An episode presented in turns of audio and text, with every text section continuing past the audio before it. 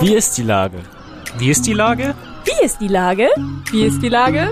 Wie ist die Lage? Wie ist die Lage? Wie ist die Lage? Der fast tägliche Podcast mit Lars Meyer. Wie ist die Lage? Unser fast täglicher Podcast als Kooperation mit der Mopo und der Gute-Leute-Fabrik spürt seit über einem Jahr tagesaktuellen Fragen nach. Macher, Musikerin, Models, Mütter und Politiker, genauso wie Schwestern, Schüler, Schlachter, Freiberufler oder Helfer, also prominente Lenker oder unbekannte Denker, kommen knapp 15 Minuten zu Wort. Die Auswahl ist rein subjektiv, aber immer spannend und überraschend. Mein Name ist Lars Meyer und ich rufe fast täglich gute Leute an. Ein kurzer Hinweis in eigener Sache. Wir feiern ein Jahr lang Wie ist die Lage? Mit dem längsten Podcast Deutschlands. Zwölf Stunden lang von 7 bis 19 Uhr auf UKW 91,7 und mopo.de. Nächsten Freitag, 19.03. 7 bis 19 Uhr Podcast Marathon. Wie ist die Lage? Mit unter anderem Simone Buchholz, Rolf Zukowski, Cornelia Poletto und Tim Melzer. Ganz viel davon. Freitag, 19.03. Danke. Heute befrage ich den ersten Bürgermeister unserer Stadt, Dr. Peter Tschentscher. Ahoi, Herr Tschentscher.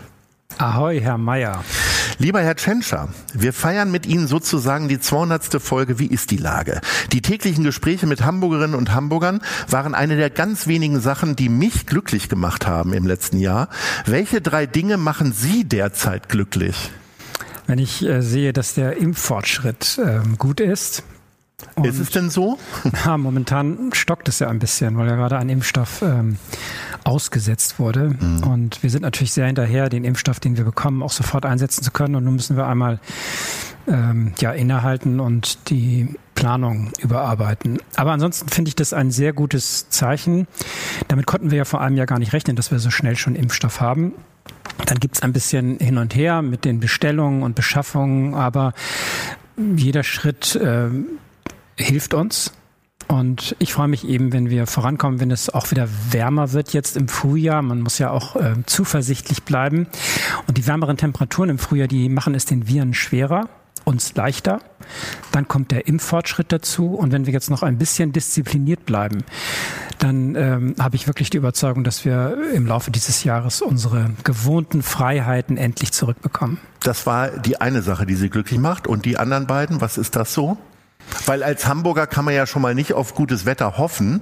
Also hoffen kann man, aber nicht mit spekulieren. Ne? Naja, immer dann, wenn, wenn, wir hatten ja auch jetzt schon mal schönere Tage, sonnigere Tage. Und dann freut mich das ganz besonders, dass man ja irgendwie spürt, trotz dieses monatelangen Lockdowns, also der Jahresrhythmus funktioniert noch und wir, wir kommen jetzt aus dieser dunklen Jahreszeit eben in ähm, die offenere Zeit, in der wir auch viel mehr wieder unterwegs sein können. Und das freut mich einfach, dass wir jetzt okay. Äh, also vor schönes uns haben. Wetter freut Sie. Ja. Und der dritte Punkt, was noch? Ja, also ich habe noch acht, zehn andere Ja, Punkte. dann her Also damit, ist die ja nicht nur so. Na, die Musik freut mich. Ich spiele jetzt ähm, zu Hause gerne mal auf einem Silent Piano äh, Klavier. Das ähm, finde ich Weil Sie Angst haben, dass die Nachbarn sich beschweren können? Nee, Wie ich habe keine Angst, das ist objektiv so in so einer, äh, wie heißt es, in so einem Mehrfamilienhaus, da Ja. muss man schon ähm, auf diese Silent-Funktion zurückgreifen. Mhm. Und äh, das habe ich jetzt seit einigen Monaten. Und das kommt mir jetzt in dieser Krise natürlich sehr entgegen, dass ich ähm, diese Art von Kunstgenuss äh, im Privaten und äh, mit den eigenen Fingern ein bisschen ähm, haben kann. Aber Sie haben äh, jetzt nicht erst gelernt, sondern aufgefrischt sozusagen. Nein, ich habe nach, nach vielen, also ich habe als Schüler und Jugendlicher eigentlich sehr viel Klavier gespielt. Und dann bin ich da, ging das nicht mehr, weil ich als Student und dann später keine Möglichkeit hatte. Und ich habe jetzt vor ungefähr einem halben Jahr, wie gesagt, mit dieser Anschaffung eines Silent Pianos wieder begonnen. Und das macht mir sehr viel Freude, weil ich eben auch merke, äh, dass man so wieder reinkommt, auch nach äh, im Grunde Jahrzehnten der Pause. Also jetzt, das waren die Themen, die Sie glücklich machen. Jetzt kommen wir ja eher zu den Themen, die Sie unglücklich machen. Ähm, also mit dem schönen Wetter und den Ladenöffnungen in der letzten Woche sind ja doch ganz viele Leute dann auch tatsächlich rausgegangen in Richtung Läden. Und äh, ich habe muss gestehen, ich konnte Ihnen in den letzten Jahren sehr oft folgen, weil ich wäre tatsächlich jemand gewesen, der gesagt hätte, vier Wochen den ganzen Laden zu, höchstens Toilettenpapier noch kaufen können, weil das ist ja immer zu knapp. Und äh, dann sind wir konsequent, weil diese letzten zwölf Monate, dieses Hin und Her, dieses Aufmachen, Zumachen und jetzt, wie gesagt, Mutanten und was da alles so rumstreunt, ähm, da sind Sie eigentlich auch nicht mitgegangen so richtig, ne? die Läden jetzt wieder zu öffnen. Nein, dieser, dieser Schritt ist zu früh gekommen. Also das, was wir ja diskutiert haben, ist, ab wann kann man sich einen größeren Öffnungsschritt erlauben. Und ich war ja skeptisch, habe auch davor gewarnt, dass wir jetzt äh, zu früh diese Schritte gehen. Äh, wir sehen, glaube ich, jetzt, dass es tatsächlich ein Problem ist. Und das äh, ich sage jetzt nicht, das macht mich zornig, aber wir müssen uns doch klar machen, wenn man in so einer Phase etwas zu locker vorgeht, einen Schritt zu viel ist, dann verkürzt man ja nicht die Krise, sondern man verlängert sie und man macht das alles, was ohnehin schon anstrengend genug ist, noch ein Stück anstrengender. Und deswegen habe ich immer für, äh, für, für, für Zurückhaltung geworben und war auch nicht so ganz einverstanden, dass wir jetzt unser Perspektivplan nochmal auf Risiko gestellt haben. Trotzdem hoffe ich natürlich, dass wir irgendwie durchkommen. Und ähm, wichtig ist wirklich jetzt, dass man diszipliniert bleibt. Also was mir gar nicht gefällt, ist die Vorstellung, dass einfach viele Leute sich auf den Weg machen und sagen, oh, irgendwo kann ich komplett frei einkaufen. Denn diese Mobilität ist ein Problem dort, äh, wenn man sich jetzt mit diesem Shopping-Tourismus irgendwo trifft und es enger wird als sowieso schon, dann ist das einfach ein Faktor. Und ich glaube, wir sehen das jetzt in den Infektionszahlen. Äh, ich gehe davon aus, dass die Länder, die jetzt den Einzelhandel komplett geöffnet haben, ihn wieder schließen. Wir sind ja mittlerweile in allen Bundesländern über dieser Inzidenzgrenze von 50. Und ich glaube, diese, diese Extratour, die wäre nicht nötig gewesen.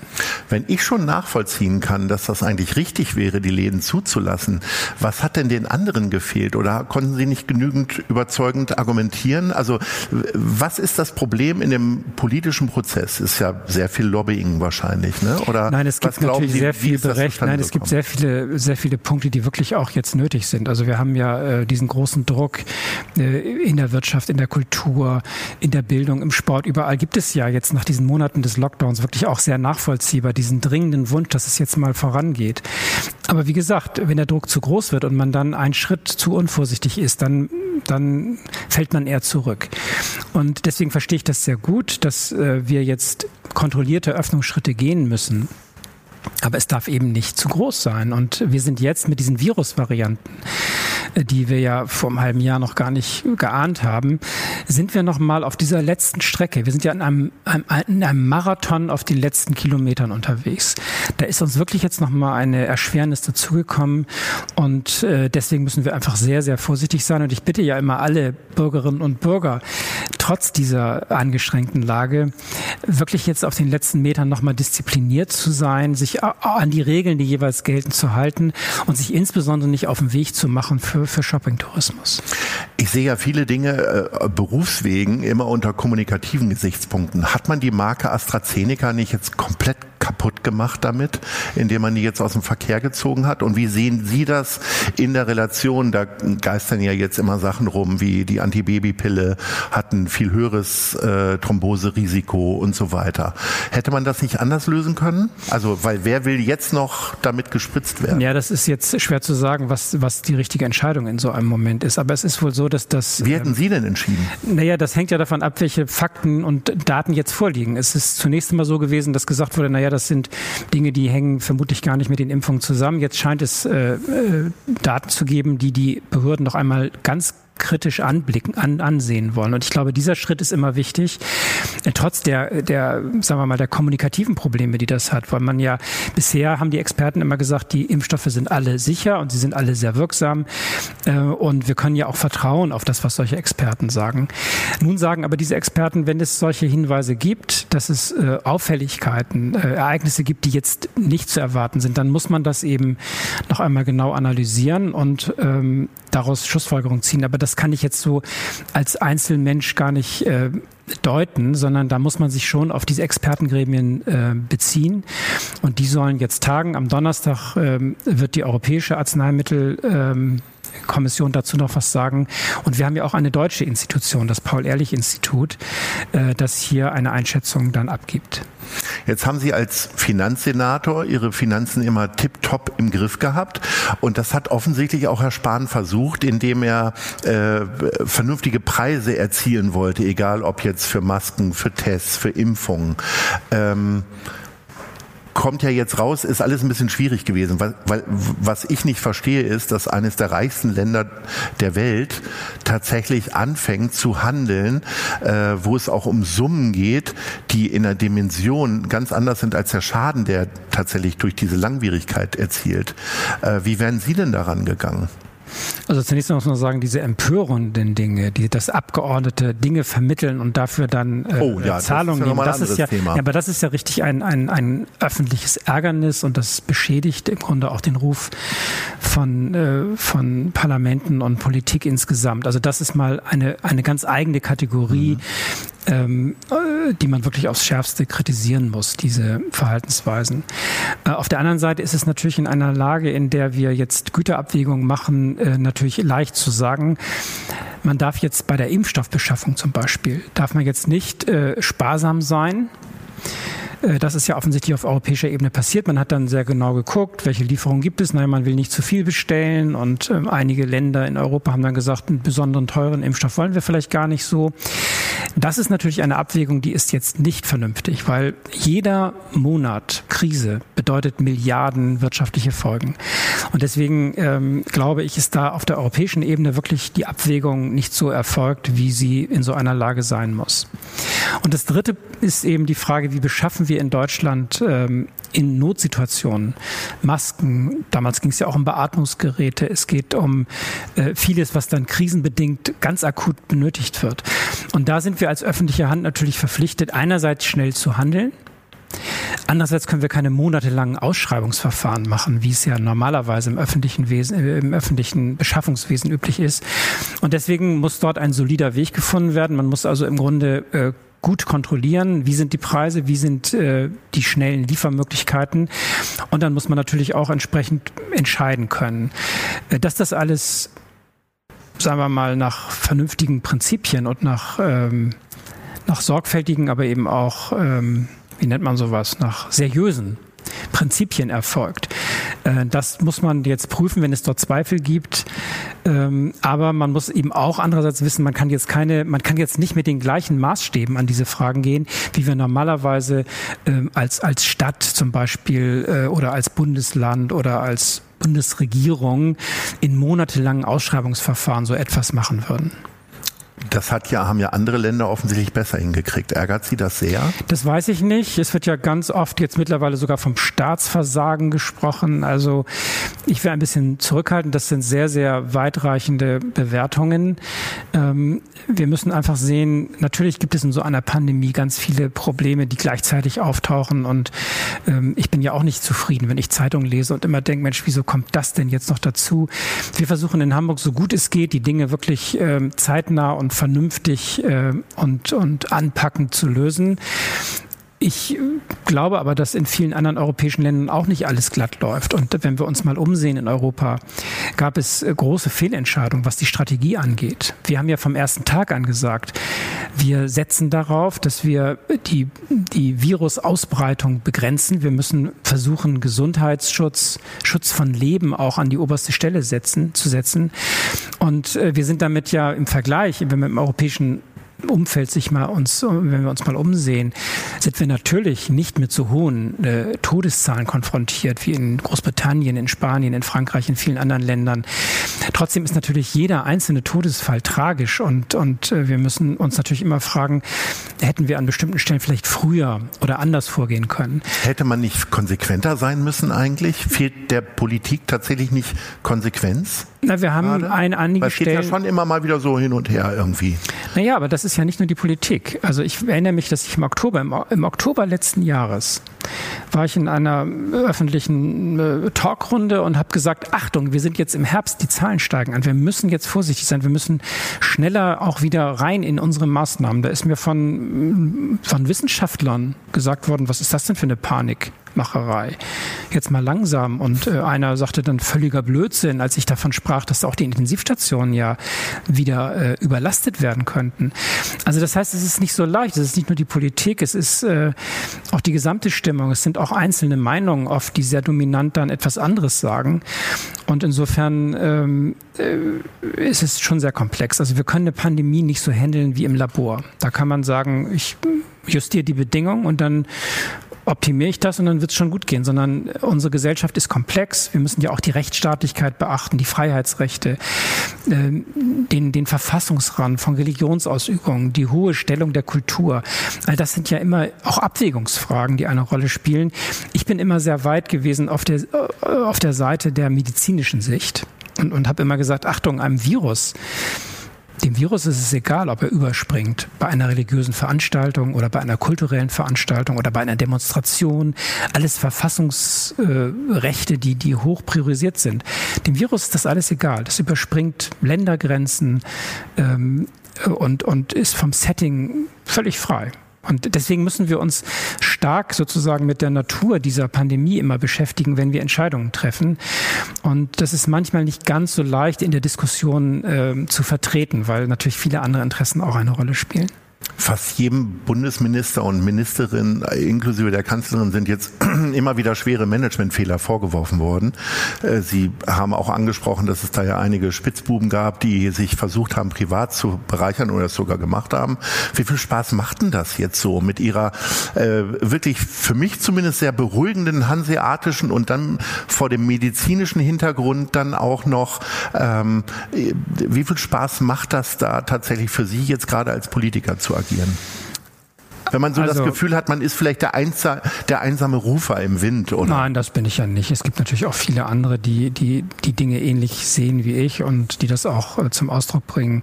Es ist nur so, äh, also Spaß ist, ist momentan nicht das, womit ich meine Gefühlslage oder, oder, oder diese Situation der Politik beschreiben würde.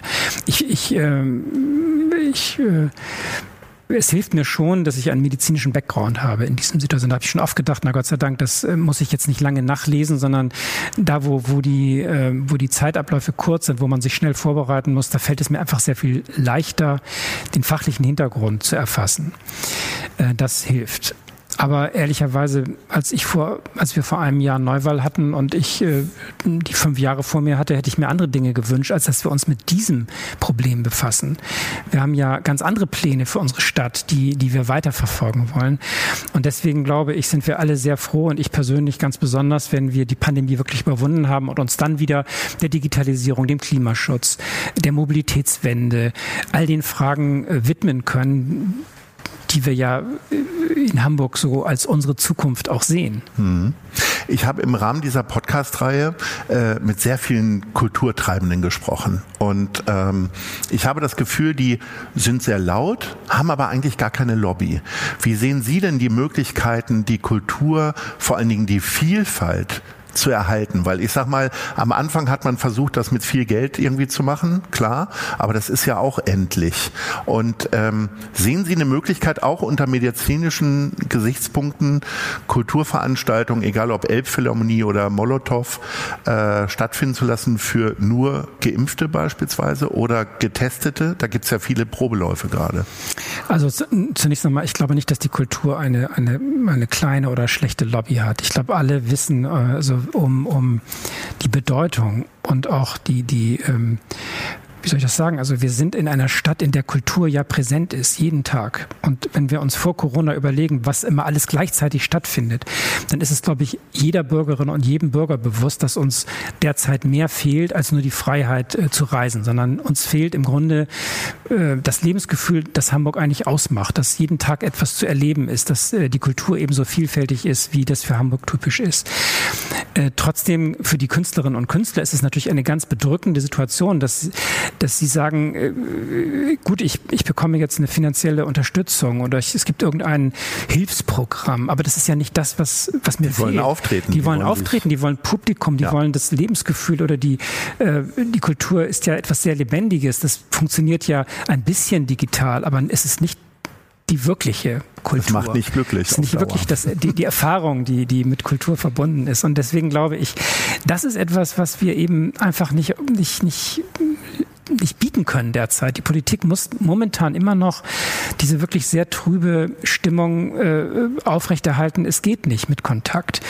Und ähm, das ist so, glaube ich, das, was jetzt über die Zeit auch äh, wirklich an den Nerven zerrt und wo die Leute dann irgendwann auch marode sind und sagen, jetzt ist echt auch mal gut und wann kann ich wieder, äh, ja, meine Kultur, meine Kunst äh, so leben und, und betreiben, wie ich das eigentlich immer wollte im Leben. Und das ist ja eine einmalige Situation. Das ist ja, keiner von uns hat so etwas schon mal erlebt, dass eine Reeperbahn komplett dunkel und still ist. Das ist ja eigentlich völlig unvorstellbar gewesen. Es gab ja Clubs, die, die hatten ja kein Schloss in der Tür. Und das äh, jetzt wird zugemacht. Lockdown bedeutet abschließen und äh, ja, Bürgersteige hochklappen. Und das ist so gegen die Natur ähm, unserer Stadt und äh, unseres Lebensgefühls. Und deswegen ist das so schwer. Trotzdem nützt es nichts. Wir können die Dinge eben nicht verbessern, indem wir sagen, dann ignorieren wir jetzt mal diese Viruslage, dann würde es uns sehr, sehr schnell und hart treffen. Und deswegen äh, finde ich gut, wenn wir digitale Formate finden, dass wir diese Zeit noch überbrücken. Und ich habe ja wirklich, und das muss ich jetzt nochmal sagen, als positiven Gefühl der Zeit. Wir sind wirklich die längste, die längste Durststrecke ist hinter uns. Also ich bin wirklich sehr sicher, das wird vorangehen jetzt mit den Impfungen und wir werden äh, im Sommer in einer viel besseren Lage sein und dann im Laufe des Jahres wirklich die meisten Freiheiten zurückgewinnen. Und das ist so das Einzige, was ich jetzt nur so als positive Botschaft nochmal dazu sagen will. Auch für die Kunst, für die Kultur ist wirklich das Licht am Ende des Tunnels jetzt, äh, es kommt näher. Das macht Hoffnung. Ein Wort, was ich in den letzten Wochen immer wieder aus meinem Freundeskreis gehört habe, ist Impfneid. Äh, wissen Sie, wann Sie geimpft werden und wie beobachten Sie so Leute um sich herum, die jetzt so nach und nach, ob ihres Berufes oder ihres Alters geimpft werden? Na, ein Datum weiß ich natürlich noch nicht, weil ich in einer Prioritätsgruppe bin, die noch gar nicht dran ist. Und äh, es kann ja sehr schnell gehen, wenn jetzt diese Impfstofflieferungen, die für das zweite Quartal angekündigt wurden, und jetzt mal unabhängig von AstraZeneca, auch BioNTech, mhm. auch Moderna, dort sind ja höhere Lieferungen angekündigt. Dort werden wir sehr schnell in einer Situation sein, wo es wirklich dann darauf ankommt, dass wir das noch umsetzen können, dass die, die Impfstruktur ausreicht, um diesen vielen Impfstoff dann einzusetzen. Und dann wird es auch einen Punkt geben, wo wir ein großes Angebot an Impfungen haben und wo dann Leute sagen, na ja, also ich bin gar nicht so sicher. Also da gibt es ja noch ein paar Impfskeptiker. Es sind nicht viele. 60, über 60 Prozent äh, in Hamburg sagen ja jetzt schon, ich bin bereit, mich impfen zu lassen. Und ähm, das wird dann eine Situation sein, wo wir alle äh, eine kostenlose Impfung in Anspruch, an Anspruch nehmen können. Und ich werde dazugehören. Ich würde, ich werde jeden Impfstoff, der dann zur Verfügung steht, dann auch für mich in Anspruch nehmen wollen. Denn ähm, die Abwägung ähm, ist wirklich sehr, sehr weit auf der Seite das Impfen zu machen. Natürlich es gibt immer Berichte über einzelne Komplikationen, aber das ist auch bei dem normalen Impfen ja immer so gewesen. Und ich habe alle Impfungen in Anspruch genommen, auch früher schon. Hepatitis B, auch Dinge, die damals noch nicht für alle äh, erforderlich waren, aber die ich als Vertreter eines medizinischen Berufsstandes äh, in Anspruch nehmen musste, weil es einfach vorgesehen war und, und vorgeschrieben war, Hepatitis B-Impfung zu machen zum Beispiel. Da habe ich dann äh, keine Skepsis gehabt und ich habe auch keine schlechten Erfahrungen gemacht. Die Impfungen, so wie sie in Deutschland organisiert werden, so wie das getestet ist, das ist schon ein sehr sicheres System und deswegen ähm, würde ich mich auch gegen Corona impfen lassen. Wenn die letzte Hamburgerin geimpft ist, was werden Sie als erstes machen? Wo haben Sie die größte Sehnsucht nach? Ist es der Biergarten oder? Ja, richtig so wieder, ja, essen, essen gehen. Am besten im Außengastronomie. Also wenn, wenn es dann im Sommer wieder möglich ist, das vermisse ich sehr. Also auch äh, Kaffee trinken, also ähm, Cappuccino, äh, also diese, diese Kaffeekultur, die fehlt mir sehr. Das macht man jetzt zwar zu Hause, ich habe ja auch eine Kaffeemaschine, die das bietet, aber das ist ja ein Lebensgefühl auch, was mit damit verbunden ist. Und ähm, das vermisse ich sehr und ich werde das, also das wird eine meiner ersten Aktionen sein, mal so wieder richtig essen zu gehen oder sich hier in der Nähe des Rathauses in ein Café zu setzen. Stellen Sie sich vor, wir würden ein großes Konzert organisieren, ähnlich wie letztes Jahr mit äh, Keiner kommt, alle machen mit und einer kommt, alle machen mit. Was wäre denn Ihr Lied, was Sie auf der Bühne zum Besten geben würden? Also welches Lied können Sie jetzt schon so quasi freihändig in Anführungsstrichen spielen? Jetzt auf dem Klavier. Das ist total hypothetisch. Nein, das ist jetzt sehr hypothetisch und ich glaube, ich bin jetzt nicht derjenige, der dort äh, singt, äh, tanzt und äh, Musik Aber macht. Klavier spielt. Was wäre es für ein, für ein Song oder also Was ich würde jetzt das, das, Frühlingsrauschen von Sinding würde jetzt zum Beispiel sehr gut in die Lage passen. Dann kommt äh, die, ja, das ist so diese hoffnungsvolle äh, Stimmung, die mit diesem Stück verbunden ist, wenn der Frühling naht und das Wasser schon rauscht und man sich freut auf den Frühling und die schöne Jahreszeit. Lieber Herr Bürgermeister, das war sehr, sehr schön, auch wenn natürlich der Hintergrund irgendwie nicht so schön ist. Es ist immer wieder toll, Sie zu treffen und jetzt mit Ihnen zu sprechen. Und ich hoffe, wir sprechen uns bald wieder und sehen uns dann in irgendeinem äh, Café, Garten oder wie Ja, auch immer. Alles Gute. Ihnen und weiterhin eine gute Hand. Gleichfalls. Vielen Danke. Dank. Dieser Podcast ist eine Produktion der Gute-Leute-Fabrik mit der Hamburger Morgenpost.